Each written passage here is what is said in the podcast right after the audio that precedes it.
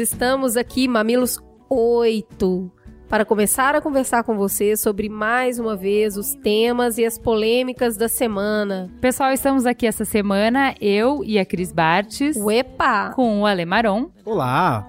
Só isso? Só.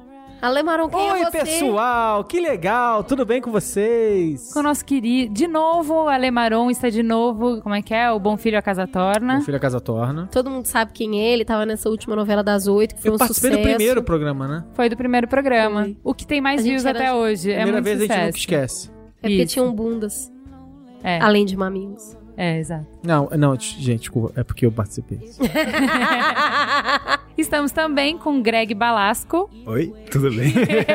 Greg, se apresenta. Eu sou. A gente trouxe um francês para falar de uma pauta muito cara aos franceses.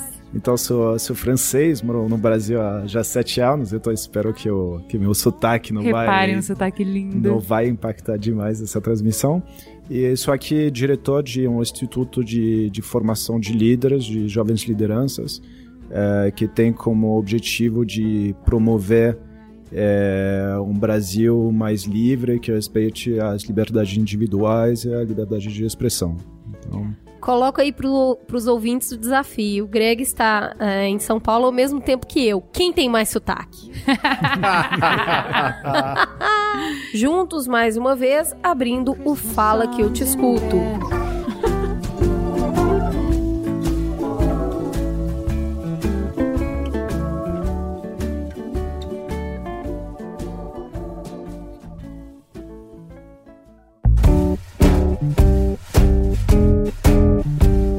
Fala que eu te escuto essa semana vai ser um geralzão. Vamos explicar por quê. Foram quase 9 mil ouvintes até o momento, tem mais de 100 comentários no site, mais ou menos uns 30 e-mails, um- um- é, assim, mas não é, não é e-mailzinho, é, textão Textão de Facebook mesmo. Centenas de interação no Twitter. Então, assim, o programa ele realmente deu o que falar. É, muitos ouvintes eles opinaram sobre o tema de parto normal e cesárea. Muita gente escreveu e a gente achou interessantíssimo que muitos homens é, opinaram sobre o assunto. E ficou claro, então, pra nós, né, Ju, que a gente Sim. tem que falar mais sobre isso. Sim, rende uma pauta principal, que a gente se prepare mais, que a gente tenha mais tempo, que a gente mostre todos os fatores envolvidos, todas as opiniões. É um assunto bem complexo, né, Cris? Então, estamos na dívida. Ah, mas a pérola mesmo foram os atentados de Paris, né? São quilômetros de palavras interessantes, atenciosas, reflexivas. As pessoas, elas querem mesmo conversar, falar mais a respeito, entender melhor, ver o outro lado. E por isso, a teta dessa semana vai ser dedicada ao tema que começou essa conversa toda, que é liberdade de expressão. Será que a gente sabe realmente o que é isso? Então, assim, gente, mais uma vez, muito obrigada por terem dividido conosco questões tão interessantes, que ampliaram, inclusive, os nossos horizontes. E mesmo as pessoas que não concordaram com o programa, colocaram isso de uma forma para contribuir com o tema, né, Ju? É, é, vale o disclaimer que a gente sempre faz aqui no Mamilos. Parabéns, os melhores ouvintes de toda a internet, toda a rede mundial de computadores, porque mesmo para discordar vocês são extremamente elegantes. Eu até vi uma discussãozinha lá, petralha versus reaça na, na thread lá, que a galera levou no bom humor, ficou bonitinho, não precisa moderar. Óbvio, né, gente? Não precisa nem dizer, porque a maioria esmagadora já faz isso. A gente não precisa concordar. A gente só precisa acrescentar o debate, né? Então vamos continuar assim, atacando as ideias e não as pessoas. É isso aí. Então a nossa ideia é sim manter o nível de discussão. É importante deixar isso claro que todos os comentários que são contra eles é, ajudam a construir e aqueles que não são simplesmente não terão resposta. Exato. Mais uma vez, obrigada. Tem beijo dessa semana, Ju? Eu acho que eu sei pra quem que você vai mandar beijo. Pra quem? Pra ele, pra aquele cara bacana. Pro que, Que luta fica capoeira? perto. Isso, ele faz muito mais do que isso. Ele também ajuda travestis e transexuais estudar? a estudarem. Mentira. Manda, pode isso? mandar, manda. Beijo, Haddad. É isso aí, gente. Esse foi o Fala Que Eu Discuto. Vamos ao Trending Topics.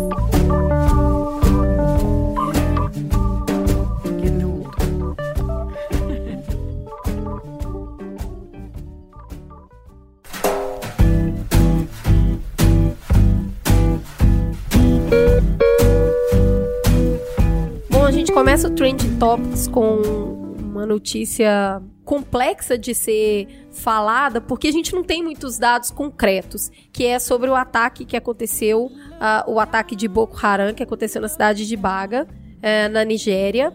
E tudo que a gente vai falar é, não tem muito como ser comprovado, porque existe uma precariedade muito grande de internet no país, na cidade, e uma ausência de jornalistas e uma situação tão temerosa que não conseguiram ainda finalizar a contagem de corpos, né? Não tem, não, eles não conseguem reunir. Então tudo que ainda tá, é, todas as informações ainda estão numa nuvem de confirmação mas que aconteceu sim um atentado e inicialmente estima-se que duas mil pessoas foram mortas na cidade de Baga, na Nigéria, incluindo muitas crianças, mulheres e idosos, porque não conseguiram correr rápido o suficiente quando esses insurgentes é, invadiram a cidade e saíram disparando e fuzilando ali os habitantes. É, o que eu ouvi também, que é isso que a Cris falou. A gente tá numa crise de confirmação, né? Mas o que eu ouvi é que, assim, é, a parte do exército que estava lá para proteger a cidade é, ofereceu resistência. Eles receberam a ordem de que ia vir intervenção internacional. Eles se retiraram e aí a população foi massacrada. Não veio a ajuda que estava sendo esperada, enfim. O que eu achei interessante é que rolaram em alguns jornais internacionais o meia-culpa, né? De por que, que duas mil pessoas morrem e ninguém se importa, por que, que não é capa de jornal, enquanto 12 pessoas morrem e é capa de jornal. E aí, uma das coisas que eles começaram a falar é que não conseguiam, é, não tinha cobertura de imprensa porque não tinha garantia de segurança da vida dos jornalistas, porque eles eram bem ameaçados e perseguidos lá. E eu sigo uma conta no Twitter que é Africa is a Country. É uma conta que é pelo que eu entendi, é de lá mesmo, faz tempo que eu sigo, e eles estavam tirando sarro disso, da, desse, desse posicionamento do jornalismo internacional, e falando assim, cara, se você quer saber o que está acontecendo lá, basta seguir os jornais locais que eles estão sim cobrindo. Então comecei a seguir uma conta de lá para ter um pouco mais de informação, mas realmente, assim, eu não me sinto confortável ainda de, de dar pitaco nesse assunto, que é bem mais complexo. Eu só queria falar é, de um negócio que a gente viu que eu achei bem interessante de por que que isso não mexe com a gente da maneira como mexe a morte dos jornalistas, né? É uma citação até que eu vou falar, mas que assim, a distância psicológica entre nós e os franceses é muito menor do que a distância psicológica entre nós e os nigerianos. Você se enxerga numa situação em que você estaria na França e por isso o atentado é extensivo a você. Você também está é, em jogo, não é que você só se compadeça daquelas pessoas. Você se compadece e se move pelo fato de que parece que essa ameaça é próxima de você, é, ela é mais próxima. As pessoas acabam se colocando mais naquela situação porque aconteceu num teatro, num cinema, numa situação Exato. pública, onde são locais que você comumente frequenta. Dificilmente você entende isso acontecendo na rua e a esmo. Então é bem interessante esse ponto de vista. Qual que é o nome da, da expressão que eles usam de... Empatia. É, é o lado negro da empatia. É o lado negro da empatia. Que é uma expressão que eu nem, conhecia, achei muito interessante. De qualquer forma, é importante salientar que não é a primeira vez que Boko Haram toma as manchetes, né? Em abril de 2014, eles provocaram uma certa comoção internacional quando eles sequestraram 200 meninas numa cidade chamada Chibok. E o que se entende é que eles têm usado algumas delas como meninas bomba agora para intensificar esses atentados. Acho que desse assunto, até tinha comentado com a Cris, a gente não entende, então não vamos falar, mas só fica o registro, aconteceu, é triste, não é menos triste do que a morte de 12 jornalistas. É importante citar o que o Boko Haram deseja, né, ou pelo que ele luta, mas ele luta contra a ocidentalização do país dele. Ah, não é sobre isso, né? Daí você vê, é uma luta por poder. Eles vão usar esse discurso para pegar o poder. Não, mas... com certeza, mas o discurso é esse. A educação tá ocidentalizada, os costumes ocidentalizados e tá ferindo o Islã. Então, quer dizer, ele se sente violar, ele sente a cultura dele violada e ele luta para que ela não seja. E é óbvio que ele usa essas armas absurdas que não, né, não fazem sentido concordar. Mas essa é a história, a triste história que a Nigéria passa atualmente. Bom, fomos brindados essa semana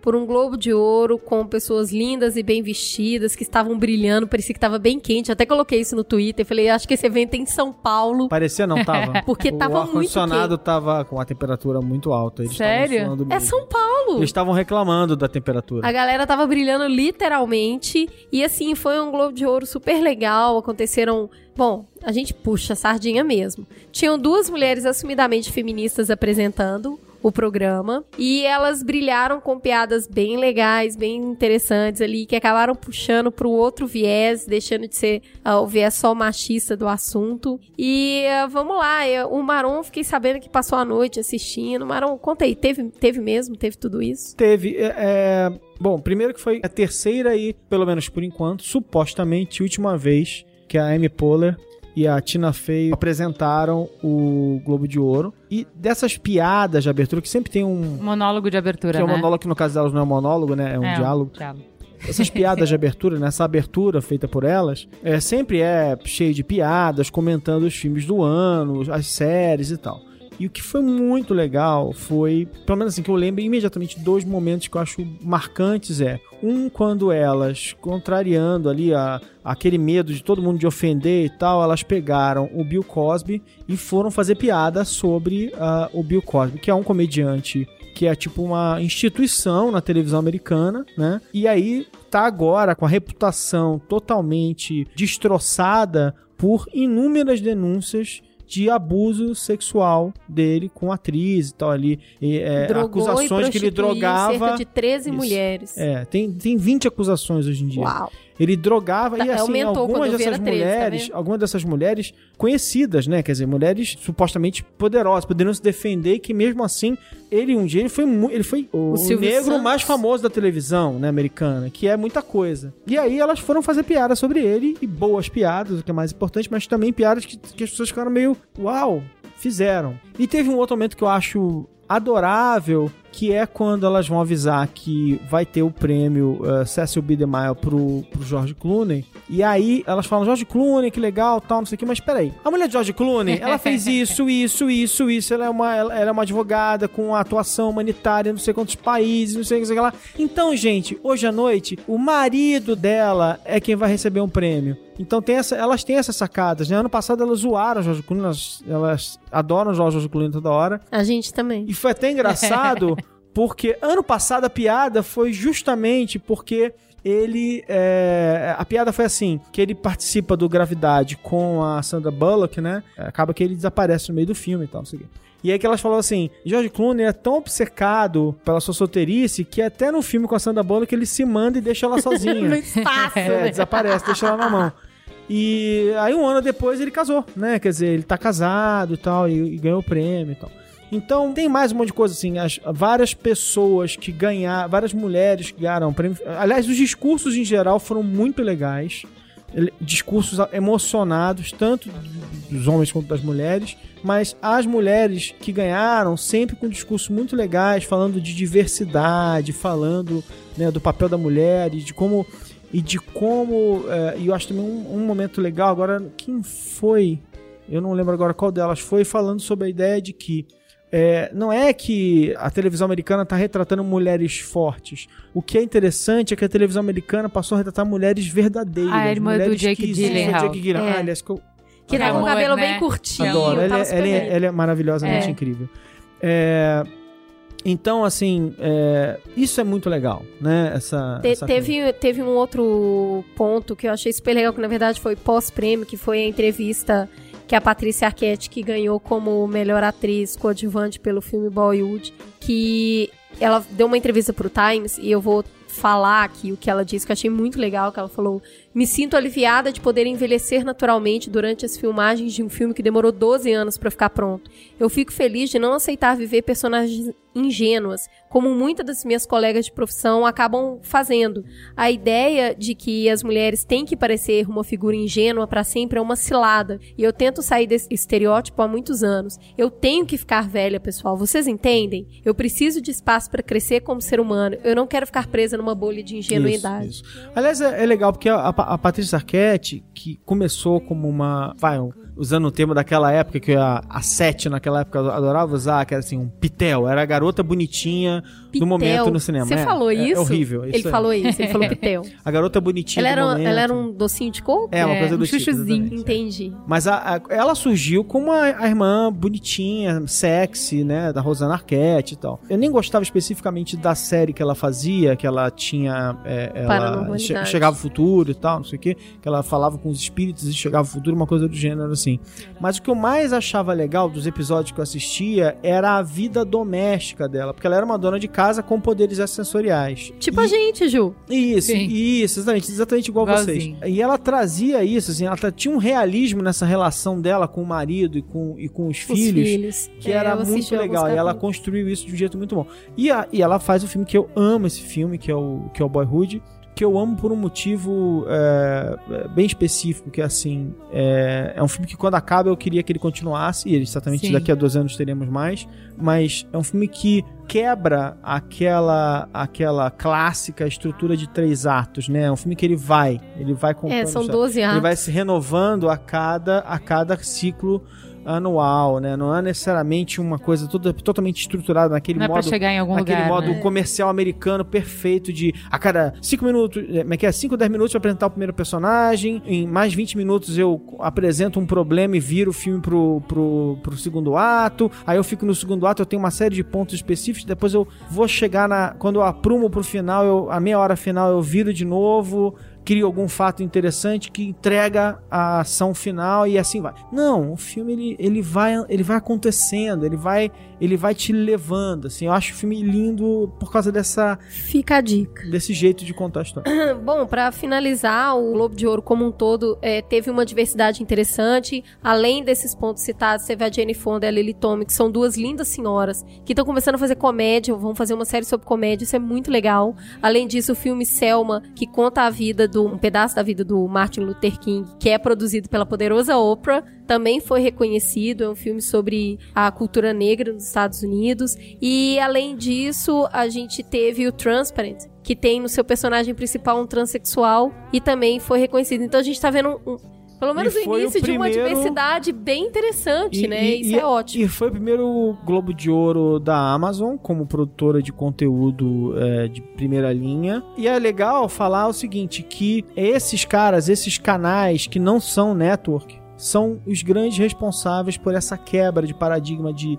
a- as networks porque elas têm que atacar elas têm que a- a- abranger tudo elas têm muita dificuldade de falar desses, desses assuntos mais espinhosos E tem que agradar os canais o patrocinador acabam, também, né? os canais a cabo, Netflix e a Amazon acabaram quebrando esse, Um pouco disso. esse modelo. Viva a diversidade. Vamos então para a teta da semana.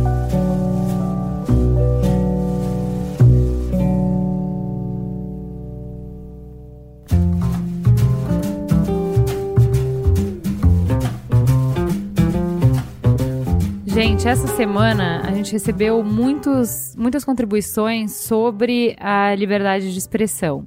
E principalmente a- o grande tema é se existe um limite para a liberdade de expressão. E eu queria abrir com um pedido para o senhor Alexandre Maron falar para o pessoal o que ele colocou no Facebook dele sobre isso. Sobre limite, É, é claro que isso é uma crença minha, que felizmente eu tenho direito de, de falar, né? Eu sempre digo isso. Mas também é uma crença sobre a qual, né? Eu como jornalista, eu trabalho no ambiente da liberdade de expressão, né? Eu sinto que as pessoas têm muita dificuldade, que acho que é o que a gente vai discutir aqui, de entender a extensão do que é a liberdade de expressão, a grande extensão do, do, do- do que diabos é isso. Mas pra mim é muito simples. Ou é liberdade de expressão ou não é, tá? Tipo, eu, eu não gosto da ideia de que liberdade de expressão até aqui. E eu sei que todo mundo, muita gente discorda de mim. Bom, primeiro que é, você diz que liberdade tem limite, você não entendeu o que significa, e a própria construção da, da expressão, né? Eu estou colocando, eu tenho liberdade e quero colocar limites na liberdade. Então a própria, a própria, a própria construção da frase já diz tudo sobre o que a gente está querendo fazer, né? Liberdade ou ela é irrestrita ou ela não é. não é a, a liberdade de expressão, ela é irrestrita ou ela não é. Eu vou ler o que um ouvinte, o Douglas, nos mandou, que eu achei excelente. E eu falei, Douglas, me manda um link público para eu poder twittar isso, para todo mundo ler, porque ele mandou e-mail pra gente, eu achei que era bom demais para ficar só entre nós. E ele falou, pô, mas eu só escrevo sobre cruzeiro, aí não vai dar. A nossa audiência em Minas é um negócio absurdo. Ele achou que não sei por que liberdade de expressão não combinava com torcer pro cruzeiro, não sei. Mas eu vou ler a resposta dele que eu acho que é ótima. A liberdade de expressão não é absoluta, assim como também não pode ser absoluto qualquer outro direito fundamental. A princípio pode parecer estranho, mas é justamente o caráter limitado dos direitos fundamentais que garante nossa liberdade em geral. Pense bem, se meu direito for absoluto e o direito do meu vizinho também for absoluto, o que acontece quando meu direito estiver em confronto com o dele? Não existe direito fundamental maior ou mais importante que outro. Não podemos prestabelecer que a liberdade de expressão vai sempre prevalecer sobre o direito à privacidade, sobre a dignidade humana, sobre a liberdade religiosa.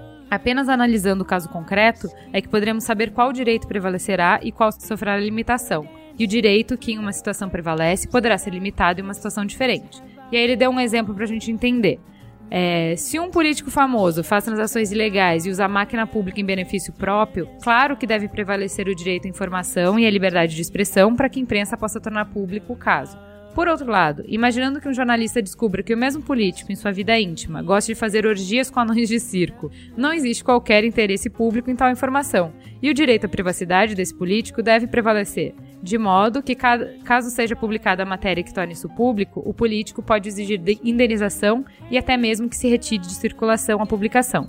Um exemplo no Brasil que ele cita, julgado pelo STF, é do pedido de habeas corpus de Siegfried Elvanger, iniciado em dezembro de 2002 e que foi negado quando a maioria dos ministros entendeu que a prática de racismo abrange a discriminação contra os judeus. Nesse caso, o réu tinha publicado um livro que disseminava ideias antissemitas, e na ocasião o STF entendeu que, como qualquer direito individual, a garantia constitucional da liberdade de expressão não é absoluta, podendo ser afastada quando ultrapassar seus limites morais e jurídicos. Eu, assim, para mim, eu entendo o que você fala. Quando você fala que a construção de liberdade de expressão é contrária à possibilidade de se colocar um limite, que, assim, linguisticamente, até semanticamente não faz sentido, ao mesmo tempo, a construção de ideias dele me faz mais sentido ainda. Que não tem como. Se eu falar que, to, que os direitos são absolutos, não existe vida em sociedade. Não, você pode falar o que você quiser. Aí é um outro princípio absolutamente indiscutível, tá?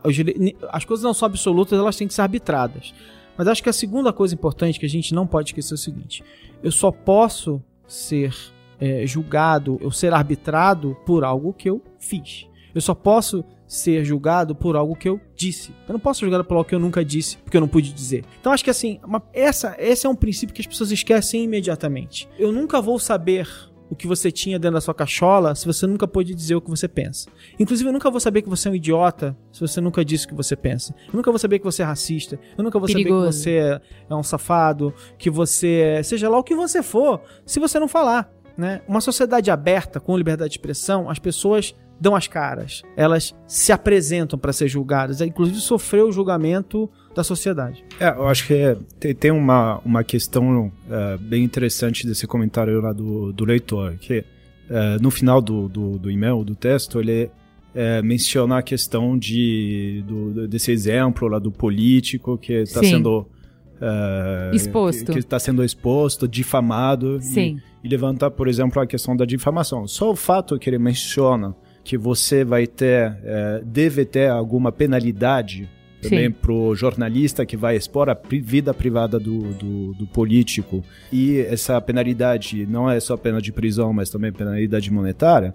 Isso cria assim, a condição para uma autocensura das pessoas muito grande, porque se você é, por um acaso você falar alguma coisa, você mesmo com jorna, como jornalista, argumentar é, um tema, mesmo é, com provas, mesmo com, é, com, com fatos comprovados, e só que tem uma instituição, uma entidade que pode afirmar que isso é um direito de privacidade da pessoa, você corre o risco de autocensura. Por exemplo, pensando no caso do Petrolão, você poderia é, estender esse direito de, de vida privada a um, um, um, conjunto de pessoas, de situações que é completamente infinito. Então, é Sim. é realmente criar condição para que tenha uma autocensura generalizada, acho que dentro da sociedade. Mas você entende que existe um limite. A partir do momento que, por exemplo, quando a gente está falando de figuras públicas, não precisa ser político, pode ser qualquer figura pública, uma pessoa que depende da figura dela para ter o seu sustento, né? E eu posso colocar até um médico. Se você colocar uma alguma difamação de um médico, ele perde os pacientes e não consegue praticar mais.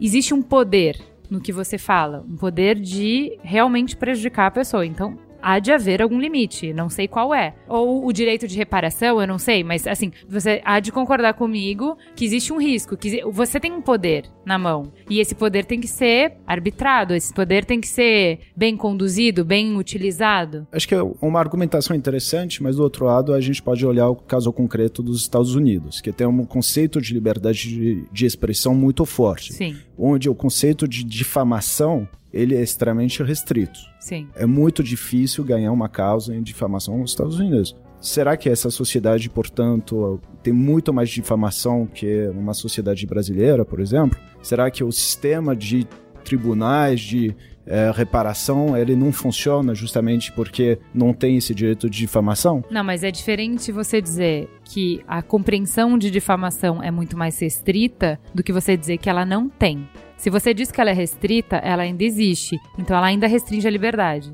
Ainda há um limite. A gente pode discutir qual é o limite, mas que ainda há um limite há. Pelo que eu entendo, na Constituição Americana, ela, a liberdade de expressão ela é extensa é, ela é unicamente restrita no caso de é, casos de que podem ser interpretados como uma chamada violência explícita Isso, é, em a gente é, vamos vamos estudar assim eu trouxe alguns casos que são mais polêmicos porque às vezes a gente fica na discussão é, do conceito e são os casos é, práticos que vão nos ajudar a construir o conceito. A gente parte do caso prático e aí a gente volta para o conceito e constrói ele. Acho que fica melhor. O primeiro limite que a gente vai falar é o óbvio que é o do caso presente que a gente tem, que é o respeitar a fé das pessoas. A gente ouviu muito nas redes essa semana versões dessa ideia de que, gente, mas se pro cara é ofensivo, proibido, qualquer tipo de representação do Muhammad, por que fazer isso? Por quê? Então, assim, essa dúvida é colocar assim: vamos, vamos colocar uma regra? Vamos simplesmente respeitar a religião? O que, que vocês acham disso? Acho uma bobagem. Eu não respeito religião. Desculpa, assim, é. Porque quantas religiões tem no mundo mesmo? E os princípios e ideias de uma religião muitas vezes vão completamente contra os princípios e ideias de outra religião. E se essas pessoas convivem é, dentro de um mesmo é, grupo social, é, como é que você arbitra o que, que eu posso dizer que não respeita um ou que respeita a outra? Quer dizer, por que, que eu tenho que dizer isso? E por que, que eu, por exemplo, que não sou religioso, tem, não posso me sentir também desrespeitado por um monte de, de comportamentos religiosos que ferem também é, me incomodam ou que, ou que, sei lá, tipo, vai, vai em todos os sentidos. Eu sou ofendido, por exemplo, quando dizem que eu sou pecador, ou que eu sou isso, que eu sou aquilo, que eu vou arder no inferno. inferno. Todas essas coisas também podem me ofender. Então, assim, uma das coisas, de novo, as pessoas elas, elas partem sempre muito do umbigo delas para criar esse senso comum, né?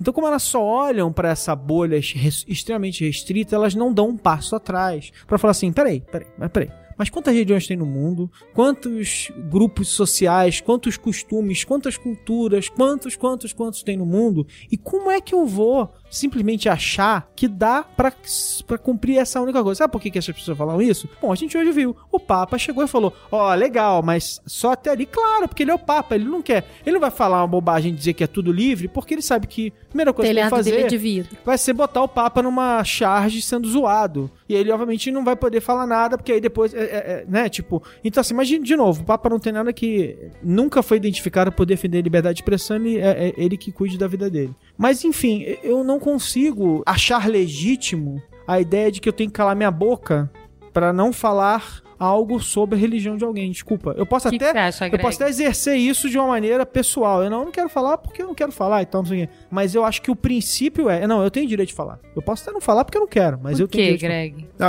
até eu queria colocar uma coisa na mesa. Por exemplo, na França, e, assessoramente eu acho que na Alemanha, é proibido, é, sob é, pena de prisão, falar, por exemplo, é, que não aconteceu ou ser revisionista em relação ao Holocausto. Sim. Por exemplo, o que, que, que vocês acham nessa situação? Assim? Bom, voltando no ponto do Maron, incluindo um pouco do seu ponto, para mim, quando as pessoas usam da situação de eu posso dizer o que eu quiser para incitar numa série de discursos o ódio a um determinado grupo, entendo o fato dele poder falar o que quiser, mas eu acho que ele tem que sofrer as penalidades daquilo que fala algo que é incorreto. Tá, pera, pera, pera, Eu só queria só Algo que é separar, porque, errado. Tá. só pra gente, porque isso já é outra pauta, assim, a gente vai passar por isso aí, deixa eu só dar um wrap-up na religião, que é, o Marão falou, falou, falou, falou, e acabou não falando o bottom line, que é, tudo é sagrado pra alguém. Vaca é sagrado em um lugar e não- você não deixa de comer vaca por causa disso.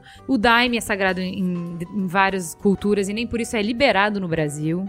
É, então, assim, é inviável do ponto de vista logístico e do, do ponto de vista prático você conseguir é, respeitar o que é sagrado pra qualquer pessoa. Não, e outra coisa, e é sagrado e cultura, né? Cachorro aqui é membro da família. Em certos países da Ásia é comida. Basicamente, a religião é ditada pelo lugar onde você nasce. Né? Ela não é quem você é, ela faz parte de uma escolha muito associada à região geográfica. Né? Se eu tivesse nascido no Oriente Médio, talvez eu fosse muçulmana. Se eu Muito tivesse nascido na Ásia, talvez eu fosse hindu. Então, isso é muito complicado de entrar na nossa cabeça como um preceito que deve ser respeitado. Principalmente porque tem a ver com escolha, né? Não tem a ver com fato. Pra gente não colocar hierarquias de ideias, que isso eu acho complicado, entende? É, eu quero que as pessoas que defendem é, religião entendam que elas estão colocando uma hierarquia de ideias. Por que hierarquia de ideias? Porque, na verdade, é a minha religião, ou duas ou três que eu entendo como válidas, mas um monte de outras eu não estendo esses privilégios. Então, assim, se você estender o privilégio de que o que é religião, o que é fé, não pode ser zombado, ou não pode ser agredido, não pode ser confrontado, você não pode fazer mais nada, porque tudo é sagrado para alguém no planeta. Então, é, é simplesmente porque é inviável, já não dá. Eu tenho um, um ouvinte que falou especialmente pra Cris, então eu vou ler, que eu acho que ela não leu, só pra gente dar uma descontraída. Imagina se eu decido criar a igreja Jorge Luciana, onde todos vamos louvar a força e exigir que respeitem o episódio 1. Não dá. Eu li, ele falou que eu seria banida, né? Porque eu não assisti. Gente, não, essa religião não dá, né? Eu vou ser crucificada. Posso ser crucificada? Na de Jorge Um Luciana, sa- eu acho um que não, sabre não de é luz. esse. Na Jogo você vai ser empalada com um sabre de luz. Ou Jesus, com parece bem carbonada, melhor que crucificada. carbonada. É, ou então você vai ser congelada em carbonite. Isso, tá vendo? Parece que dói. Então, passamos o, o ponto da religião. Eu acho que não, Não, não é- é, adianta. eu acho não que amarrando isso, né? O que a gente tem é essa verdade. É, se respeitar o sagrado do Islã, a gente precisa respeitar um sagrado em escala intergaláctica. global. É Eu vou ter que intergaláctica, respeitar até o. Star Wars. Então, e aí? Não dá. É Né? inviável, Fica- a gente fica bem desculpa, difícil. Não, não vai dar. Aí a gente passa pro próximo bastião aí, que é sempre atacado, que é ofensa. Tá bom, pode falar o que quiser, mas não ofende. Fala, mas não ofende. E aí que a gente tem, eu até coloquei assim, qual é a diferença entre fazer piada de negro, de gay e de muçulmano? Não tem. Não tem nenhuma. Então, eu já eu, o que a gente viu é algumas pessoas mostrando que muçulmano é uma escolha e ser negro e ser gay não é uma escolha. Você tá zoando coisas diferentes. Ah, mas tudo bem, mas eu acho que. Não, meu ponto é não tem diferença. E eu acho que tem a ver com o que ele falou aqui e, e com limitações que a gente tem em alguns países e em outros não, sobre racismo, sobre. Exato. Aqui no Brasil você não pode. Você supostamente tem uma, certa, uma série de limitações sobre. a- a- é, é, é, opiniões racistas, por exemplo, ditas publicamente. Por Racismo que, que é eu não. crime. Por quê? Não, eu, Tá eu- certo? Gente, o problema é o seguinte: eu vou, por isso que eu acho que é legal o que vocês falaram aqui, eu ia fazer a observação, mas a gente tentando organizar o, o debate é o seguinte: eu volto a um âmago da questão de novo. É, é porque a gente, a gente adora pegar um assunto absolutamente justo e colocar ele como centro de todo o universo. Só que ele é, é muito mais complexo, porque é o seguinte: as pessoas esquecem o que, que é, por exemplo, um regime ditatorial, né? O que, que é um regime ditatorial? Eu não tenho liberdade de expressão, eu não posso falar o que eu quiser, e aí os limites não são, por exemplo, racismo, mas são outras coisas, né? E quando você estabelece a lei, quando você estabelece a ordem, você estabelece o que é certo e errado de uma maneira completamente diferente do que a gente está acostumado. É que a gente, como a gente vive num regime mais ou menos livre, né, de liberdade bastante razoável, a gente esqueceu todas essas coisas. Então, quando ela fala, por exemplo, é, o regime de ódio, e se eu, tá, começo a pregar contra o meu governo num regime de ódio, entre aspas, fiz aspas é, aéreas aqui. Se eu começo a falar que o governo é isso, o governo é aquilo, né? É, é, eu, eu estou pregando ódio ao governo, por exemplo, só que eu estou pregando o quê? Eu quero, eu quero derrubar aquele governo que contra o qual eu sou contra. E se eu tiver certo? E se eu estiver falando Mas algo quando você que tá é certo, pregando um que é discurso de ódio contra uma- um grupo, Você quer derrubar Ué, e exterminar se esse aquele grupo? dentro do meu contexto, for um grupo que está... Por exemplo, e se eu estivesse pegando ódio aos nazistas na Alemanha naquele momento em que eles mas é estavam judeus? disseminação de um, de um grupo, né? Não, mas de novo é uma ideologia. A- a- a- o ódio, o ódio, a gente está aplicando a ele uma interpretação, né? a- a- geralmente a posteriori, né? Porque a gente está falando assim, a gente sabe que os judeus foram massacrados na Alemanha, né? Greg, voltando ao ponto que você tinha levantado, é proibido falar na França que esse fato não existiu. É, é proibido. Negar o fato É proibido. é proibido. Você corre é, pena de prisão, multa. Sob, sob tem qual muita- justificativa? Ah, A justificativa é negacionismo de um crime contra a humanidade. E aí, E dentro. o da- receio com isso é que negando se possa se cometer novamente? É, exatamente. Que você, você vai incitar ao antissemitismo, que você vai. O, o antissemitismo, ele não, não depende do que você pode ou não pode falar. Ele tem raízes muito, muito mais graves, muito mais profundas na sociedade. Não é porque alguém vai questionar, e tem pessoas. é, uma certa frequência que questionam fatos históricos, vamos deixar fatos históricos his- históricos sérios, assim, os científicos sérios que, que, que são bem aceitados na sociedade. O governo, eh, na, na minha opinião, ele não tem que tomar partido sobre o que, é a história, além que o fato a história vem evoluindo, assim, a visão histórica. Exatamente. Ela o, que vem é, o que é o mudando. fato histórico hoje pode mudar a. Pode mudar de acordo com o vencedor de uma guerra, com um É. grupo Aí, aí por político exemplo, que assume. Por exemplo, é, você não pode negar, por exemplo, na França, o Holocausto, É, mas você pode, segundo a lei, negar que teve, por exemplo, um massacre na, na Camboja nos anos 80 dos Khmer. São dois pesos, duas medidas. Ao mesmo tempo, o ano passado, tentaram passar uma lei é, sobre é, de não poder negar é, o massacre dos armenos pela. Tu- pela, pela Turquia lá no, no início do, do século XX. Gente, mas é a lei que tem que definir isso. Aí a gente Então, vai aí- começar com uma lei pra cada coisa. Então, peraí, a lei é, agora mas não, eu- pode negar a eu- eu- ditadura. Agora também não Isso. pode negar ser- o meu ser casamento, útil. porque eu tenho uma foto pra provar. Agora Isso. tem uma outra Mas isso lei. é uma coisa clássica, gente. Eu consigo entender de onde vem o sentimento que levou a isso, tá? Eu consigo entender. Olhando para a história da Europa, eu entendo por quê. Mas eu continuo achando que é uma viagem.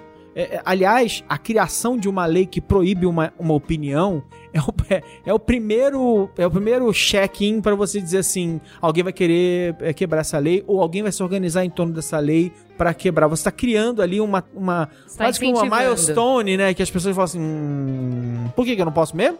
E aí ela se organiza em torno dela. E aliás, o próprio fato de que você cria uma lei pra segurar uma opinião já diz alguma coisa sobre isso, né? As os nossos atos, as nossas escolhas de criação de leis, elas, elas são muito claras, assim, elas têm uma. Isso difere de motivo. cultura para cultura, né? Isso. isso. É, é, acho que é um, um ponto interessante no caso da França é que a questão de liberdade de expressão veio na França primeiro com a Carte des droits de l'homme, a Declaração des droits de l'homme, que, é- que é da, da Direito revolução. do homem. É, que é da Pra vocês que revolução, não falam francês. que é da Revolução Francesa. Então, a gente mi- tá rindo disso, tá? 1700 e não lembro se é 89 ou 90, mas eh, essa essa declaração. Eh, depois teve um- uma fase adicional que foi em 1882, se estiver correto, eh, que foi uma lei da imprensa, onde foram definido tudo o que é liberdade de imprensa, algumas limitações, algumas regras em relação à difamação é, e fundamentalmente esse quadro até é, judicial, assim, esse quadro de leis, ele ficou relativamente estável por mais ou menos um século. E sendo, ficando estável, começou a se desenvolver to, toda uma jurisprudência do que, que podia ser feito, o que, que não podia.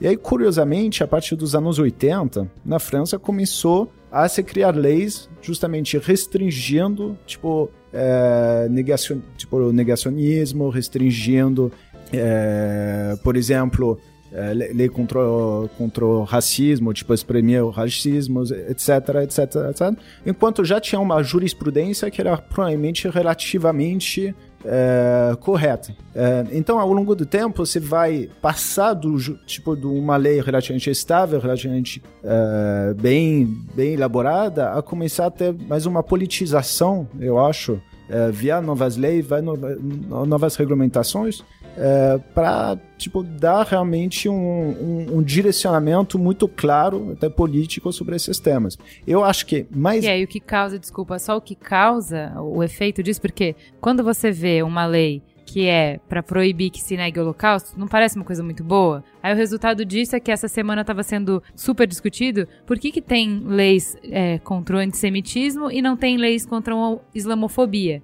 Então aí você começa. Então eu também quero que tenha uma lei é, que contra falar que loira é burra. Também quero que tenha uma lei contra gordofobia. Exatamente. Também a burocracia, quero... né? Ferrou. A maneira como a burocracia arbitra essas coisas. So, sobre esse tema específico, eu uso o exemplo francês. Tem, tem uma lei contra o racismo que ela vem sendo aplicada no sentido que regularmente tem pessoas que falam e escrevem coisas uh, com caráter racista, inclusive humoristas, uh, cômicos, e uh, eles vêm sendo processados tem uma jurisprudência, tem decisões que são a favor, contra, dependendo do, dos casos, que é até relativamente.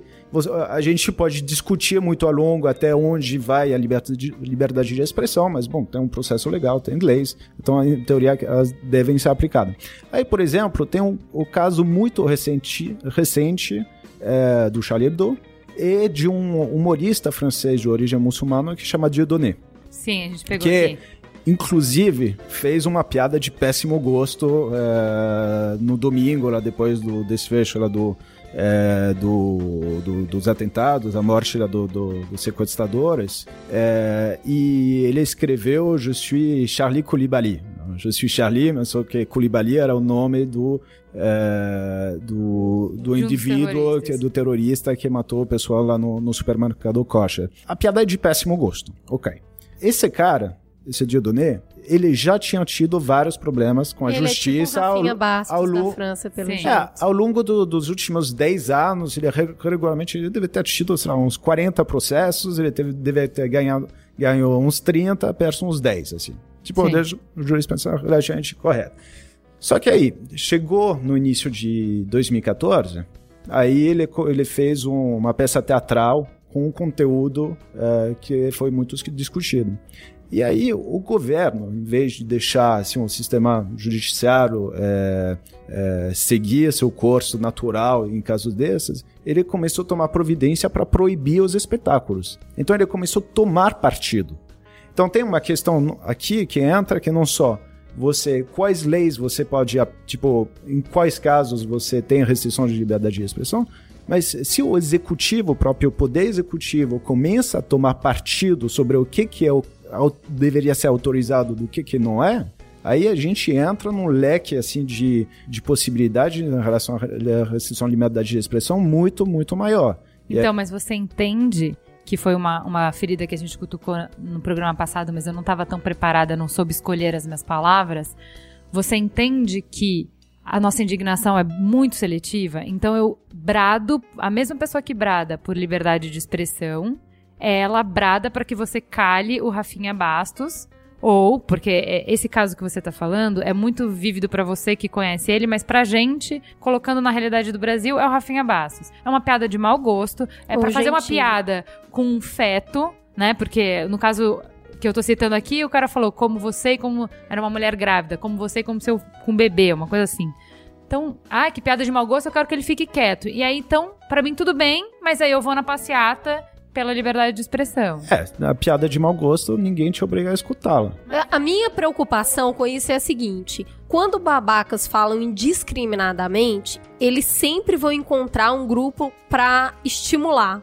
Sempre tem pessoas que têm baixa formação, baixo nível crítico, que acreditam nessas coisas que estão sendo ditas. Aqui no país a gente tem o Inominável, a gente tem a Sherazade, a gente tem uma série de pessoas públicas, e, eu vou ter que falar o nome dele, porque senão o Greg não, não vai pegar, mas depois eu escovo os dentes. O Bolsonaro, que é o nosso político, que está sempre citando ódio à torto e à direita, a gente tem é, a Sherazade, que é uma repórter que está sempre fazendo isso. Mas por que vocês acham e eles que a gente acabam ajudando isso, a gente? formar grupos é, que são as pessoas que eles acabam influenciando. Eles criam, eles são, eles são influenciadores. O meu problema com, com, com o Brasil é que eu acho que essas pessoas nunca são responsabilizadas.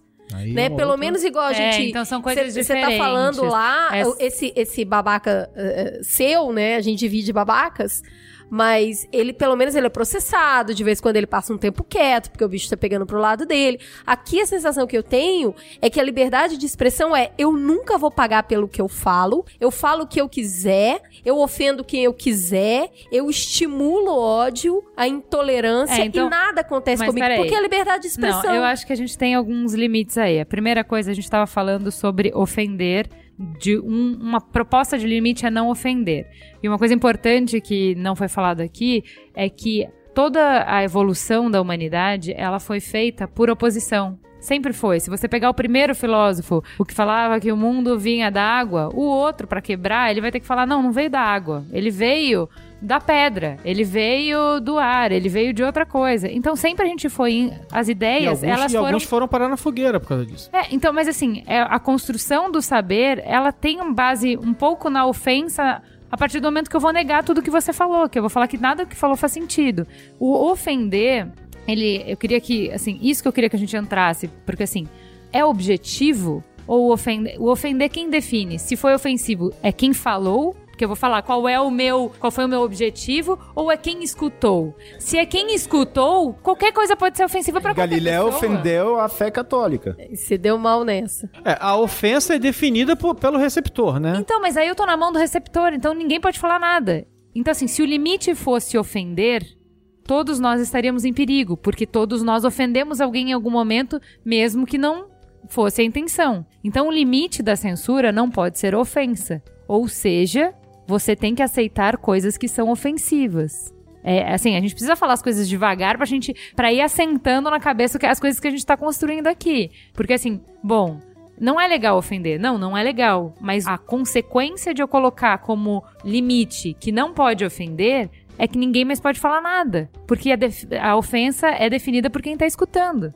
Então fica complicado. E aí eu tenho que escutar assim, Sherazade, quem for falar, até o ponto da ofensa. Ofensa não é um ponto, ok? Ela pode ser extremamente ofensiva, desliga a TV e não tem problema. Tá estabelecido que ofensa não é um limite? Pra mim, não. É, não é um limite. Até você poderia achar mais ofensivo um programa como o Pânico na TV, ou, tipo, Sim. muitos... Sim. Não, até porque, até porque, por exemplo, o que ofendeu a, a Vanessa Camargo, que foi a piadinha de falar que vai comer ela e a criança, não sei o que lá, tem gente que é ofendida por sexo, tem gente que é ofendida por qualquer outra coisa, por Sim, religião, por um palavrão, Sim. por qualquer coisa, gente, tipo... Mas a diferença da ofensa é a incitação Não, do tudo crime. bem, calma, chegaremos aí. A gente prime... vamos vamos É que é, vamos é passo a passo. separa. Não, não, vamos passo a passo. A gente já ticou religião, a gente já ticou ofensa. Vamos passo a passo. A gente tá tentando, a gente tá tateando pra achar o limite, se é que ele existe.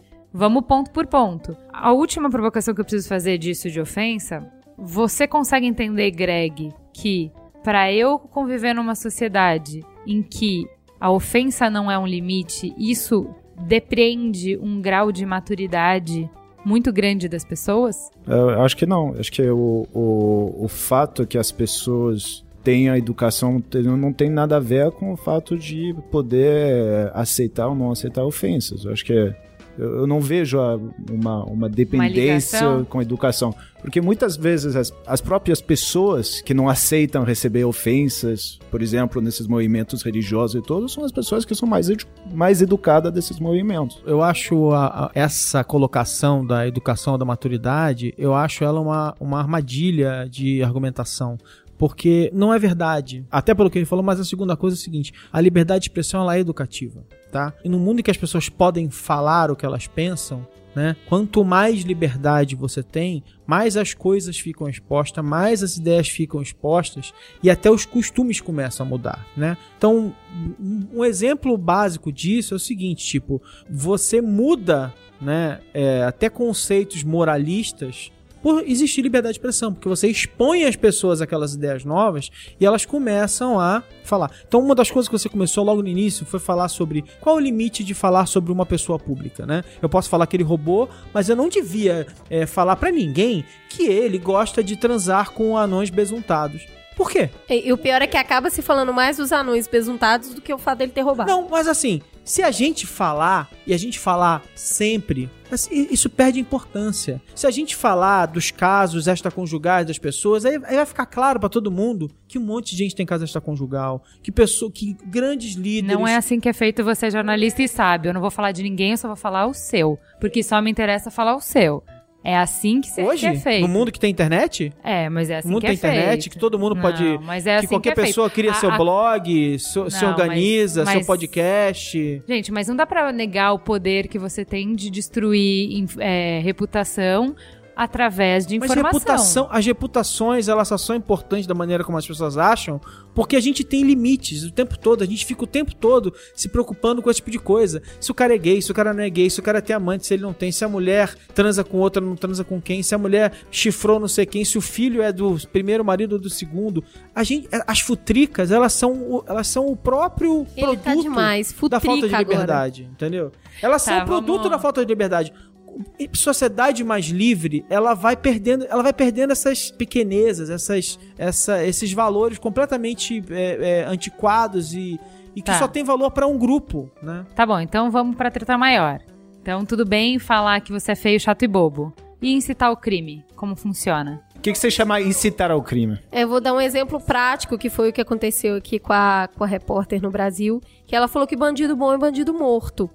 Né? Ela passou uma reportagem onde a população amarra um cara na, na- no poste e quando volta pra ela, ela fala, tá certo, bandido bom é bandido morto. E se você tá com dó, leva pra casa. E a partir daquilo naquela semana, a, a gente sempre tem, mas explodiu vários casos de violência da, da, da população fazendo justiça com as próprias mãos. Jornalista, boa, boa formação. Mas o ponto é, quando você escuta isso, a resposta clássica que vem é: não, não, não. Aí chegamos, achamos então. Achamos o limite. Pode falar o que quiser, desde que não fira a lei. Mas eu quero que a lei mude.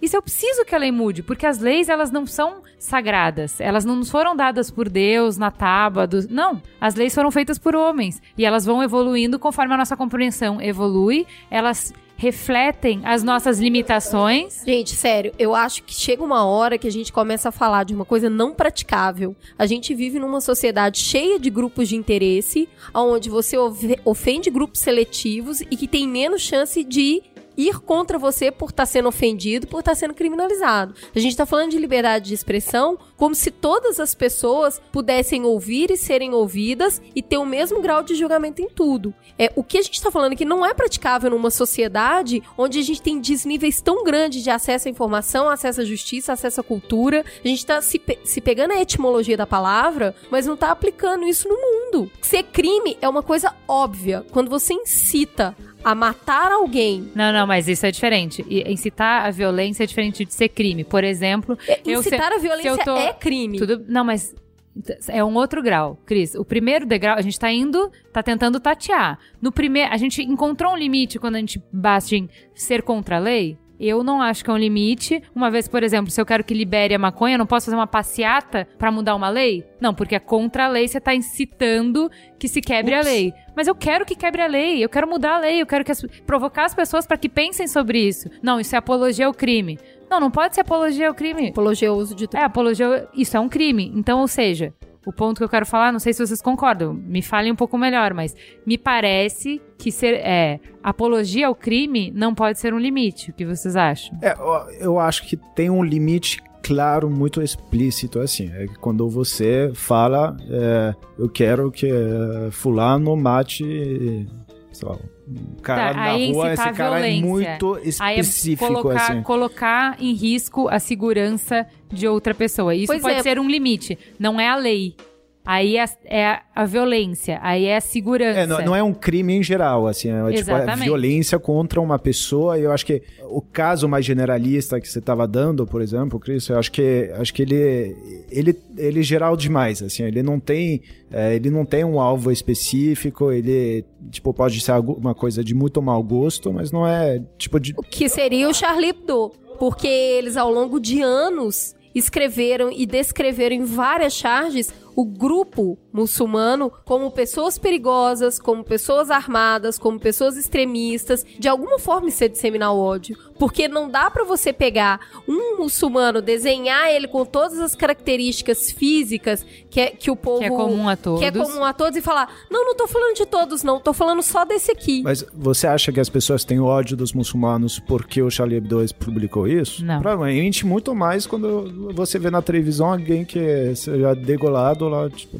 Uma, é, a minha pergunta é se uma coisa não leva a outra. Porque o tempo todo eles incitaram, incitaram, incitaram. Quando o cara vem falar eu sou isso mesmo, ele tá reforçando O estereótipo. é, esse estereótipo. E, e eu trago até um exemplo disso, que é o filme Putz, Grila, da Nicole Kidman, que é- tem até uma trilogia.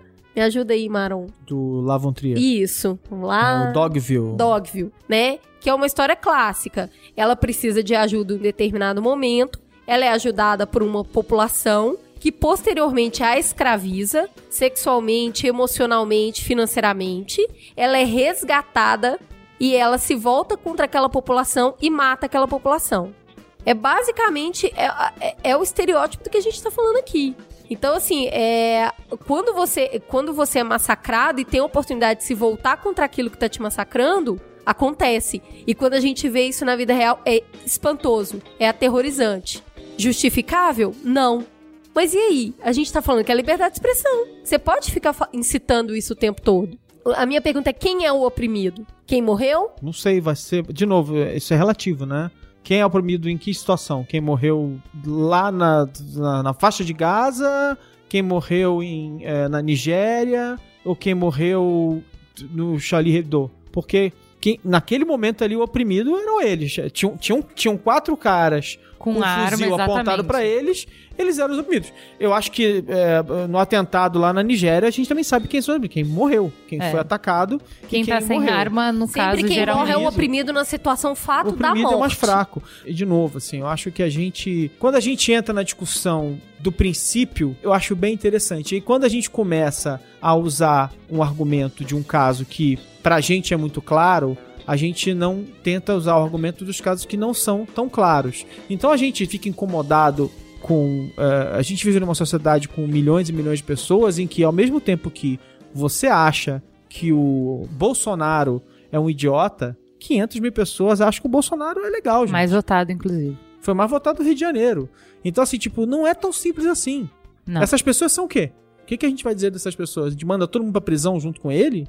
Elas tão, ele tá incitando elas todas ao crime? Não é simples assim, nunca é tão simples assim. Vocês acham, sinceramente, que foi que todas as pessoas que cometeram as atrocidades de bater em pessoa, amarrar em poste naquelas duas semanas, que, aliás, continua acontecendo, tá? Só não tá saindo nos jornais, Sim. porque agora saiu de moda. Vocês acham que todas aquelas pessoas elas fizeram aquilo porque a, a, a Sherazade falou? Eu eu acho, eu acho que isso eu, Não é, eu- é- aí eu eu, acho acho que a isso gente tá sendo paternalismo. extremista. Não é porque Não, um falou eu que acho- citou, mas, eu tá acho que colaborando. isso é uma atitude paternalista, é achar que as pessoas são imbecis e que elas só, só agem porque um líder foi lá e puf, deu uma ordem e todo mundo fez aquelas coisas. Eu Tem não, eu muita não- gente o imbecil. mundo, mas o mundo não é tão simples assim. O mundo não funciona dessa maneira. Ele não é, ele não é tão preto no branco em que você fala assim: fulano abriu, fulano falou e todo mundo seguiu. As pessoas elas fazem as coisas porque elas fazem coisas horríveis porque elas estão fazendo coisas erradas. Elas cometem crimes porque elas têm a Então, tendência gente, mas opinião pra cometer aquele crime. é, são assim, é, a, E a não mudou discussão nada, que a gente continua que ter- sendo um crime. A discussão que a gente tem que ter é, não é se isso não é um problema, é qual é a melhor forma de prevenir o problema. É calar quem fala ou agir com poder de polícia sobre quem comete o ilícito. Então, assim, por mais que ela tenha falado isso, quem. é, as pessoas que lincharam, se elas tivessem sido é, prontamente identificadas, prontamente é, presas, e isso também tivesse tido cobertura, no pró- isso Não, desestimula mais Mas- o mas o crime do que ela não falar. O argumento contra a não liberdade de expressão vai, vai atacar a frase absolutamente escrota da dona Sherazade. Só que assim, vamos lembrar que quando ela deu notícia a primeira vez, por exemplo, quando finalmente pegaram e deram a notícia, ela não tinha falado nada antes de acontecer. Um bando de idiotas foi lá e fez aquele absurdo. Amarrou o cara, botou o cara pelado, não sei o que, lá. Esse, essa atitude escrota, inadmissível, criminosa, sabe? Ela tem que ser atacada com justiça. Tem as pessoas têm que ser presas e tal, não sei o que lá. A, a Sherazade achar isso bonito porque ela é uma imbecil, é uma, é uma outra. E aliás, eu chamo ela de imbecil porque eu posso chamar ela de imbecil, né? É uma outra discussão. É a gente é, procurar ter voz e falar que ele é uma idiota, como aliás foi aconteceu. Tanto é que a gente falou que ele era uma idiota, um monte de gente falou que ele era uma idiota e ela baixou um pouco a bolinha dela. Ela não tá com o mesmo cartaz que ela tinha há pouco tempo. Se a gente não tomar. Se as, se as pessoas que discordam dela não tomarem cuidado e se desmobilizarem, em algum outro momento vai falar uns absurdos e tal, não sei o quê. Isso é um equilíbrio de forças. Como ela, ela pode falar, eu posso falar. Vamos ver quem fala mais alto? Vamos ver quem, quem tem a ideia melhor? Vamos ver quem vence? É assim que funciona, gente. Quando a gente fala isso, parece estar dissociado de grupo de poder. Mas sempre a, acaba esbarrando nisso. Quem tem mais poder, fala mais. Então, quem tem mais poder tem quem mais você liberdade acha de que expressão. arbitra? Quem, quem você acha que deveria arbitrar? Esse poder não é intertemporal, assim, no sentido se a Sherazade é, começa a se descredibilizar, assim, nessa posição, tipo, fazendo essas afirmações absurdas, ridículas e tudo, é que a sociedade se exprime contra essas opiniões, assim, livremente, um dia ela vai perder o emprego, tipo, as pessoas não vão, vão deixar de escutar, ela vai perder esse, esse, esse poder de, de Ou dar ela uma vai discussão. formar uma série de seguidores. Ela sempre vai ter seguidores, porque sempre vai ter pessoas que vão ter essa opinião. É errado essas pessoas terem uma opi essa opinião? Eu não sei, talvez não. É, o, é o mais importante é o seguinte, é, eu não acho que a gente possa ser ingênuo de dizer que não existem ideias que nos ferem a todos, e eu não acho que a gente deva ser ingênuo de dizer que não existem pessoas que levantam ideias que são muito perigosas e que sabem, e por elas serem muito Pessoas eloquentes. mal intencionadas. É, não, às vezes não mal intencionadas, né? Na cabeça dela aquilo é o certo, né? Então, Não, mas tem pessoas mal intencionadas, É, que seria um caso é, pior o, ainda. O que eu quero dizer é o seguinte: uma pessoa que é carismática e que está promovendo ideias é, que são perigosas para a sociedade. É, é nisso que a gente está falando. Quando a gente quer encontrar um, um, um limite, é. Se você está incitando a violência, se você está colocando em risco grupos de pessoas, você deve ser parado? Existe? Você acha que esse é o limite da liberdade de expressão? Ou, para vocês, é vocês querem que ele pare? Fala mais alto. Se organize e fala mais alto. Eu não vou mandar parar. Não vai ter juiz. Vocês têm que falar. Bom, pr- primeiro que eu não posso falar pela sociedade inteira, tá? Eu acho melhor, tá, um sistema livre em que as pessoas se organizam de acordo com a demanda e elas vão lutar por aquilo e elas só podem se organizar se elas puderem falar, né? De novo, eu só sei que tem um cara levantando uma ideia que eu acho ruim porque ele falou. Eu só posso enfrentar ele porque eu posso falar também. É, é, assim, então, assim, de novo, gente, tipo assim, a gente vai pegar é, é, caso a caso, a gente vai sempre encontrar. Tem lugar em que o governo é de esquerda e aí ele controla a opinião pública. Tem lugar que o governo é de direita e controla a opinião, opinião pública. Tem lugar que o governo é esse, o governo é aquele, e que a gente discorda completamente. O que eu não consigo enxergar é, é, ou concordar, enxergar eu consigo, né? Concordar é num mundo em que o, o deputado que eu gosto pode falar um monte de coisa e o deputado que eu não gosto tem que calar a boca. Eu não consigo viver num mundo assim. Mas eu- não é gostar. É, eu acho assim, beleza você conviver com idiotas. Faz parte. É bom pra você evoluir, pra você ter contato com a diversidade. Mas é- tem um limite Mas, entre gente- ser um simples idiota e falar coisas criminosas. Para 500 mil pessoas no Rio de Janeiro, nós somos idiotas. Esse é o problema. O, o conceito de idiota ele é Tudo relativo. bem ser idiota. O negócio é que tem uma hora que você deixa de ser idiota e passa a cometer um crime. Quando um cara fala que, que gay não tem direito a isso, que não tem direito à vida, que tem que morrer mesmo, é crime. Não é liberdade de expressão, vai. Aí aí, a gente Marão? ultrapassa um limite. Quando, quando, quando você vai em rede nacional dizer que gay não merece viver, tudo bem? Ainda tudo bem? Acho que o cara é idiota. Mas e aí, qual é a consequência? Você acha que isso não tem consequência? Eu Não acho que deve ter. Mas me ajuda a entender, porque isso é perigoso. Pessoas vão morrer depois do teu discurso. Isso é perigoso. Não, porque.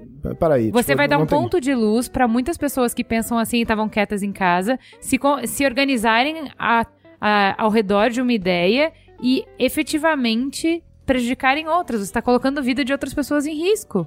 Quando você fala que gay merece morrer, você efetivamente está colocando pessoas em risco. Não, não pessoas tô- eu não reais. tô falando aqui que. Tipo, Não, não, a outra então. pessoa tá falando isso. Só tô Não, defendendo o não, direito não. do cara de falar Não, isso e te, se assim- descredibilizar publicamente. Mas Tipo, ele não vai fazer isso. Ele Aquele vai se que tá se a casa- sociedade se organizar contra Mas, ele. gente, a gente tá falando de uma, uma sociedade totalmente imperfeita, com vários níveis de entendimento. Quando a gente dá a voz pra um cara falar isso e em nenhum momento ele é responsabilizado, aquele cara que tem Mas ele é casa responsabilizado, gente. Ele abriu a boca e gatilho, falou. Agora todo mundo sabe qual é a opinião dele. E a gente pode se organizar para enfrentar para enfrentar essa opinião. Quem concorda com ele vai se organizar para, para fazer seja lá o que tem que fazer, ou o que eles acham que tem que fazer, e a justiça vai se organizar para tomar uma atitude contra uma pessoa que falou, porque senão, no final de contas, eu só posso até pensar em processar uma pessoa que fala um absurdo desse, porque ela falou. Enquanto ela não fala, eu não sei, eu não sei o que ela pensa. Assim, é, é, é- Eu é- preciso saber o que ela pensa, se o que ela pensa é incitar o crime. Bom, se O você que que não é souber, ela pode matar, ela pode matar um monte de gay sem você Mas saber. se ela falar, ela pode incitar um monte de gente. É, e você sabe, você pode fazer alguma coisa contra isso, gente. Se você ela não falar, ela vai acontecer o que tá acontecendo pelo Brasil inteiro. Enquanto a gente tá conversando aqui, tem um monte de gente apanhando, sendo morta, desaparecendo, tem gays tomando porrada na E que Avenida que é Paulista, na produtivo uma figura pública, um influenciador falar isso? O que, que é produtivo? Não Mas, importa. gente, o- é, o não pro- o que- problema só não é só Você ele não falar. pode cercear. O, o que o Marão tá querendo dizer é o seguinte: você questiona no que, que é produtivo uma pessoa dizer isso, os eleitores do Bolsonaro questionam no que, que é produtivo O- você dizer que você é gay em O público, Jean- pra que, que você tem que dizer isso? É, Por que, que o você não pode Jean- fazer só o dentro Jean de casa? Willis Não defender importa. beijo público de gay, não sei o que lá. Exatamente, não importa. Sempre vai ter um a grupo. gente não pode comparar defender beijo com defender morte, com incitar a morte. É colocar duas coisas muito diferentes no mesmo pacote. Eu, Cris, acredito que discursos Defender de de ódio quem? devem ser responsabilizados. Não, eu então, eu acredito que aí deixa- ultrapassou a é, liberdade deixa, de Deixa eu expressão. falar o que o Laerte, a Laerte, desculpa, fala. É, ele fala do Danilo Gentili, que é um campeão de discurso de ódio. É legítimo que existe esse- exista esse tipo de humor, mas ele tem que ser criticado e enfrentado. Faz parte de um pensamento que tem que ser enfrentado. Ele faz piada que humilha as pessoas e as conduz a uma situação de perda, como no caso da doadora de leite, que ele chamou de vaca e coisas piores, que foi ridicularizado e não podia mais sair na rua e entrou em depressão. Então, assim, o que você faz é se organizar para ter uma força de igual ou maior, gritando o oposto, mas não cercear que ele não possa falar isso. Eu não tô falando que ele não pode. Em algum momento ele tem que ser responsabilizado pra ele ser coibido de falar coisas que causem prejuízo a alguém. Tá? Qual é, a- qual é o limite da responsabilidade pelo que você fala? Isso existe, a tua mãe te ensinou isso. Não precisa ser no, na, na- no âmbito do Estado. Você é responsável pelas coisas que você fala. Qual é o limite da responsabilidade? Quando você fala que gay merece apanhar e merece morrer, e no, na semana seguinte um gay morre, você pode ser Mas gay morre toda isso? semana antes do cara falar ou depois do cara falar. Mas você não acha que tem- o cara As não pessoas estão morrendo nada? o tempo todo. Tudo bem, mas O- é, a- a- você a não acha que o discussão é muito discurso mais faz complexa nada? do que isso. As palavras não mudam? Claro que mudam. mudo? É claro que mudam. A Ideias não mudam tem o poder de morte. Elas, elas mudam o tempo todo, só que essas pessoas elas estão falando isso quando você não tá ouvindo também. Ela- esse esse discurso, ele existe o tempo todo. Você ouva ou você não ouve, esse que é o problema. O problema que a gente acha é que se a gente não der um palco, não, como é que fala? Um, É. ah, não der um púlpito pra uma pessoa falar os absurdos que ela quiser dizer, isso não vai acontecer. Você só não tá vendo. E você não tá vendo porque, bom, porque você não quis ver, porque você achou que não quer ouvir esse tipo de coisa, porque você acha o discurso de ódio, não sei o quê. Só que elas estão falando, e você não sabe disso. Elas estão falando nos bastidores quando você diz que elas não podem falar. Elas continuam dizendo. Então tudo quando bem, elas falam no- abertamente, você sabe o que tá acontecendo. No estádio do Grêmio, todo mundo chama um jogador de macaco, é liberdade de expressão. Bom, aí a gente pode discutir de novo o limite do que é bullying, do limite do que é. é, até porque é um Se não é xingamento crime. puro e simples, né? Tipo. É, Então, assim, tem, pra, pra mim, é, tem um limite, que é um limite que você pode aprender socialmente pra ter uma melhor convivência com as pessoas. E as pessoas que não estão preparadas pra viver socialmente e ter responsabilidade de vida em sociedade podem ser criminalizadas pelo que fazem. Posso pedir direito de resposta, pelo menos? Pode. O que eu acho, por exemplo, nesse caso lá do, do, do Grêmio, assim, ok, a pessoa, tipo, a- aquele caso foi, foi um caso interessante, porque foi um insulto racista, claramente, eh, foi gratuito, eh, acho que não teve eh, ins- nenhuma incitação à violência dentro desse, gr- desse grito. Isso pra mim é uma incitação à violência, mas pra, pra mim chamar alguém de macaco é violência. Por isso é, que a mas de aí, é mas é o que a gente tava falando. Isso vem do interlocutor, né? Porque de fato não falaram pra mata esse cara. Não. Não, chamaram de macaco. Que, da mesma maneira que se me chamarem de gorda, isso há anos atrás ofendia, hoje não ofende.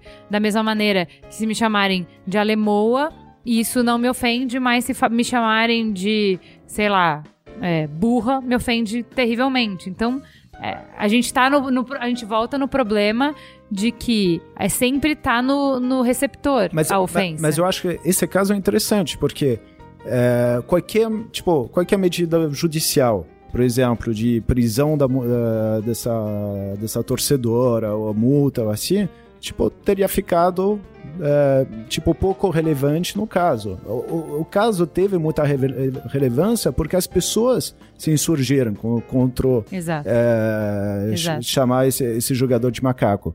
Tipo, é o caso público, a resposta forte. social que fez que todo mundo começou a se conscientizar que, tipo, talvez é realmente idiota chamar um jogador de macaco. Agora, Isso tipo, foi mais se tivesse. forte do que qualquer sanção que pudesse okay, ser feita. gente, mas entendeu? a pergunta não é essa. Chamar alguém de macaco no, no estádio é liberdade de expressão? Eu acho que claro é péssimo que é. gosto, mas é liberdade péssimo de expressão. Gosto, mas é liberdade de expressão. E, e, então, e de novo. liberdade de expressão é bagunça. Não, liberdade de expressão é liberdade de expressão. É dizer o que você pensa e sofrer as consequências do que você falou. Isso é básico, tipo, eu falo o que eu penso, eu vou sofrer as consequências. Aliás, as consequências podem ser justas ou podem ser injustas. Eu poderia ter dito alguma coisa legal, estar num grupo porque, assim, é, de novo, a gente tá olhando pro racismo, né? Agora, vamos, vamos, vamos fazer o seguinte: inverte essa situação completamente, tá? Viva numa sociedade completamente racista. E aí pega um cara e fala assim: racismo é um absurdo! Você é um racista! Então eu, racista? Que absurdo! Você é um absurdo! E, e aí essa pessoa vai presa, essa pessoa vai jogada. Assim, é, para esse grupo social que domina o mundo domina aquela sociedade sendo racista, a atitude de chamá-los de racista ou de protestar contra o racismo deles, foi aquilo que aconteceu na África do Sul durante décadas, essa atitude era um crime. Teve gente que foi presa durante décadas porque se insurgiu contra aquilo. Aquilo era crime, gente. Por isso que eu falo que o, o crime é datado, é ele faz relativo. parte da época da sociedade. O que a percepção que eu tenho é que a, o, alguns grupos determinados sofreram muito para conseguir um mínimo de respeito e aceitação social. Nós tivemos isso com os judeus, nós tivemos isso com, com os negros, nós tivemos isso com as mulheres, para agora, em nome da liberdade de expressão, toda essa essa construção, essa construção ser colocada por ser terra. Colocada então, mas o que o Ale tá falando é que ela não vai ser colocada abaixo. O que ela tá falando é, você quer proteger uma coisa que é muito importante e eu também. A gente só difere em como a gente vai proteger. Eu digo que enquanto você quiser proteger isso artificialmente, ela nunca vai crescer para ser forte do jeito que ela deve ser. É, o que eu quero dizer até porque é, os direitos claro da é. mulher foram conquistados com protestos, com passeatas, com discursos, com cartazes. É uma, é uma, era uma questão absolutamente justa, que ganhou importância porque as pessoas tiveram voz. E elas tinha sufragistas, foram lutar pelo voto feminino. Era um absurdo, gente. As mulheres não podiam votar. Elas eram burras, elas eram, inclusive elas eram emburrecidas, né? Elas não podiam nem estudar para que elas para que virasse um ciclo autoalimentado, né? Então assim, a, a, essas vitórias elas foram, elas foram conquistadas porque elas, porque elas viviam em, geralmente em sociedades livres ou porque elas tentaram ter liberdade, tentaram se expressar em lugares onde essa liberdade eventualmente até nem existia, né? É, enfim, se a gente achar que a história acabou e que agora, beleza, agora ah, os direitos estão conquistados, vão ficar quietinho aqui, você não pode falar, e você não pode falar, você não pode é falar. É quem define quem pode falar o quê, né? É aí que começa a ficar complicado. Que eu acho que, voltando no caso da, da França, do Charlie Hebdo, assim, uma das grandes discussões na França é ter uma, uma, uma população muçulmana que argumenta que a liberdade de expressão, na verdade, é muito seletiva. Sim. Que a liberdade de expressão é dada para é, Sim, as pessoas certo. que Tipo, Quem tem poder tem liberdade de expressão. Exatamente, exatamente é que não é do, do, do, outro lado. A França, que é uma sociedade relativamente iluminada, bem educada, com tradição multicultural. Linda, então, sexy, mostra, mostra que a partir do momento que você coloca um critério para selecionar... Por mais bem intencionado mais, que seja. Mais bem intencionado, por mais... É, tipo, todo... Tipo, eu acho que realmente a maioria das pessoas que, tipo fizeram essas leis ou aplicam essas leis sobre a liberdade de expressão são bem intencionadas. Isso. Tipo, não tem um grande desenho Já negativo. Tem o princípio por trás de várias dessas leis, né? Só que você tem 10% da população muçulmana que, talvez não 10%, mas uma parte relevante dela Oito. sente Não, do, tipo, Ah, de- dessa, Desse- sente que tem uma. Um- talvez uma injustiça ali. Sim, então, sim. talvez essa injustiça vem de mal informação, porque tem muitas decisões proibindo eh, palavras islamofóbicas, Sim. mas fica a percepção. E aí, essa percepção, depois, ela é utilizada eh, a fins mais graves, justamente, porque elas são usadas como justificativas depois por atos bárbaros que, que, que acontecem no Oriente Médio e depois que acontecem via terrorismo na Europa. A percepção que eu tenho é que, em nome de uma convivência social, a liberdade de expressão deve ter responsabilidade e, em algum momento, ela esbarra sim em algo que criminaliza e que protege esses grupos que lutaram tanto para ter voz na sociedade. Quando a gente fala de um poder absoluto, a gente só consegue aplicar um poder absoluto numa sociedade totalmente igualitária. Nós não temos uma sociedade igualitária. Nós temos diferentes níveis de poder.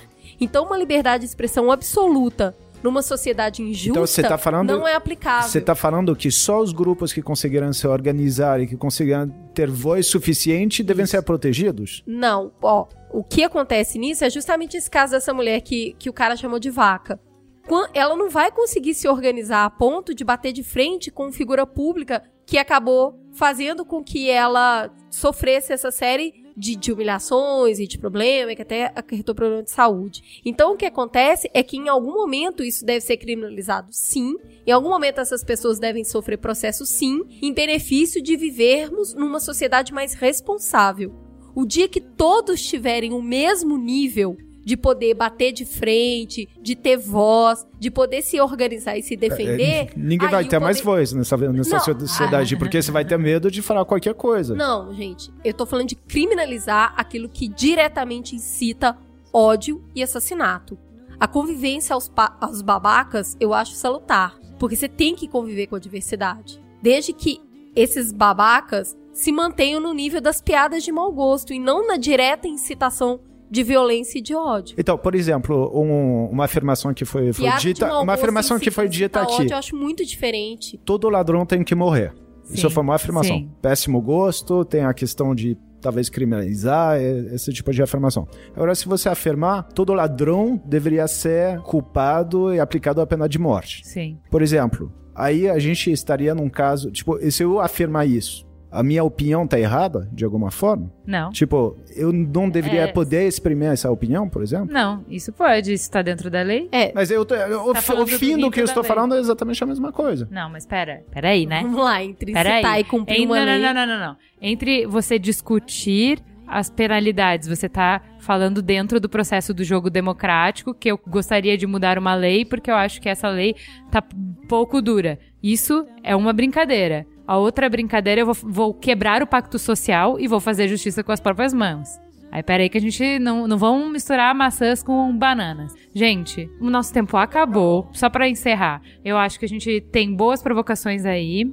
A gente... nenhuma conclusão pra variar, porque Mas a é ideia é, isso, essa mesmo. É isso mesmo. A gente não tem nenhuma responsabilidade. Até porque, quanto eu saiba, não existe uma resposta certa pra isso. Então, assim, o importante é, acho que trouxemos boas reflexões aí para os ouvintes pensarem e formarem as suas próprias opiniões. O público sempre pede para a gente trazer é, uma visão mais ampla com pessoas com opiniões diferentes das nossas, então uma visão mais de direita, mais conservadora, mais liberal. O, queria, a gente queria agradecer o Greg por ter vindo trazer uma visão liberal pra gente hoje. Obrigada, Greg. Obrigado a vocês. Está sempre bem-vindo aqui. A gente vai convidar outras vezes para participar do debate. Agradecer também o Maron, esse jornalista brilhante que já é prata da casa. Disponham.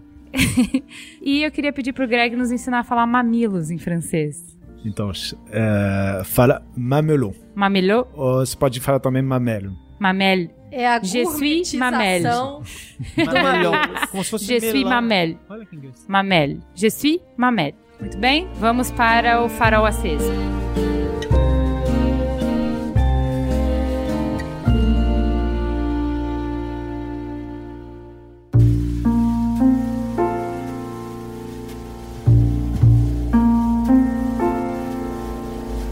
Cris, você quer começar com a sua sugestão? Opa, vamos. Eu vou falar uh, rapidinho. A gente no programa passado a minha sugestão foi sobre no pool e low pool, que são novas técnicas de lavar o cabelo sem usar produtos industrializados.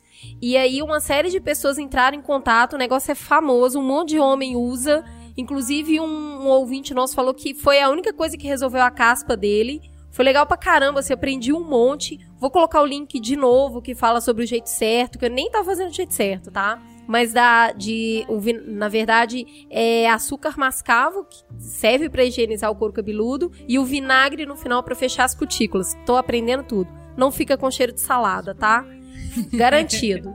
E uh, ainda mantendo esse tema, porque realmente a gente teve um retorno super legal, eu queria sugerir o filme The Good Hair do Chris Rock, que inclusive está disponível no Netflix, e você vai entender um pouquinho, um pouquinho não, um montão, sobre a complexa indústria de cabelo nos Estados Unidos afro. Gente, é um negócio assim que eu não tinha a mínima ideia do quanto é escravizante, do quanto se gasta dinheiro, do quanto é opressivo.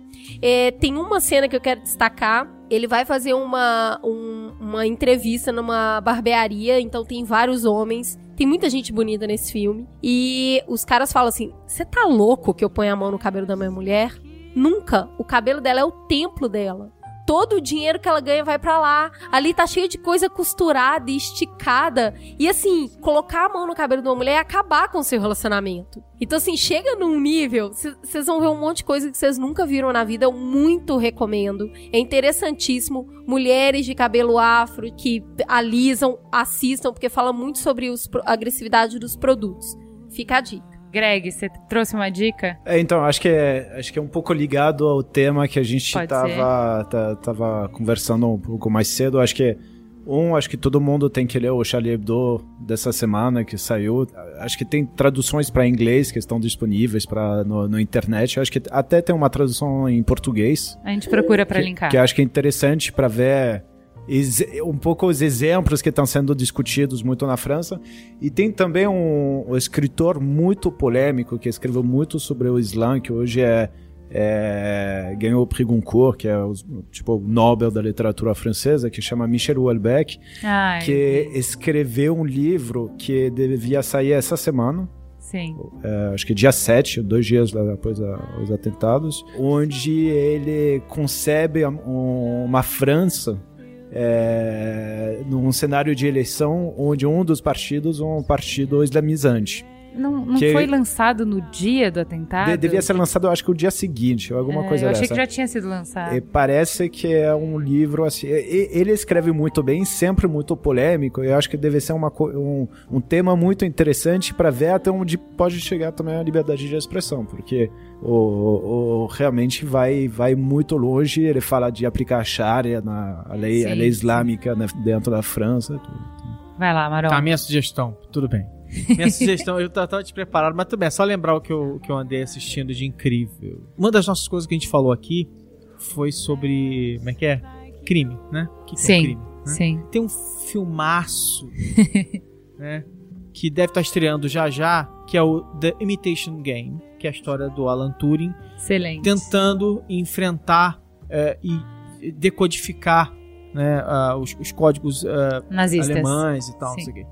Mas mais do que tudo, lembrando, né, e é onde a história começa, né, é ele sendo roubado, e aí as pessoas descobrem que na verdade ele tinha um amante, que ele era gay, e aí era crime, e aí ele é preso, e aí ele é julgado, e a partir dali ele também é obrigado a sofrer castração química, e um dos maiores gênios que a, a humanidade produziu no século passado o cara que inventou a máquina, que basicamente mudou, o século, mudou a segunda metade do século XX, computador, esse cara teve um fim horrível, foi, foi destruído por uma sociedade que era atrasada e que não era capaz de enxergar o que estava acontecendo. Um herói salvou milhões e milhões de vidas, né? Então é um filmaço, não é, é tem que ser visto. Agora amado, que você já falou até o fim do. do... Globo de Ouro. Não, falando do personagem histórico, né? O Alan Turing é Brincando. fascinante, incrível, genial. Vale a pena ser visto. Até porque o rei do rei do rei dos nerds do momento. Ah, o Sherlock? É o Sherlock. o Sherlock tá lá e, ele, e, Gato. e, e- e aí é engraçado. Fotobom- né? Vem fazer fotobomba em mim. Porque Benedict Cumberbatch, de certa forma, ele, ele é quase um. é, é, como é que é? Alan Turing e Sherlock Holmes. se- Como são caras meio, meio off-beat, assim, meio estranhos, tem até uma ligação, assim. Ele tá indicado ao Oscar. É, é, a- é o, é o momento, assim, que você vê realmente, assim. O Cumberbatch, ele era aquele queridinho. Agora ele tá virando Hype. primeiro time mesmo, assim, tipo. Sim. E filmaço. A minha dica é da plataforma Vaz. Acho que os nossos ouvintes devem conhecer, mas para quem não conhece, é uma plataforma de assinatura de petição online. É bacana porque é uma forma de ser solidária a várias causas ao redor do mundo, né? É uma forma de você ser escutado, de empoderamento, de unir pessoas que pensam igual. E o que eu acho interessante é que eles ofereceram uma petição colocando que todas as mudanças que a gente quer promover no mundo, na verdade, começam por uma mudança interior.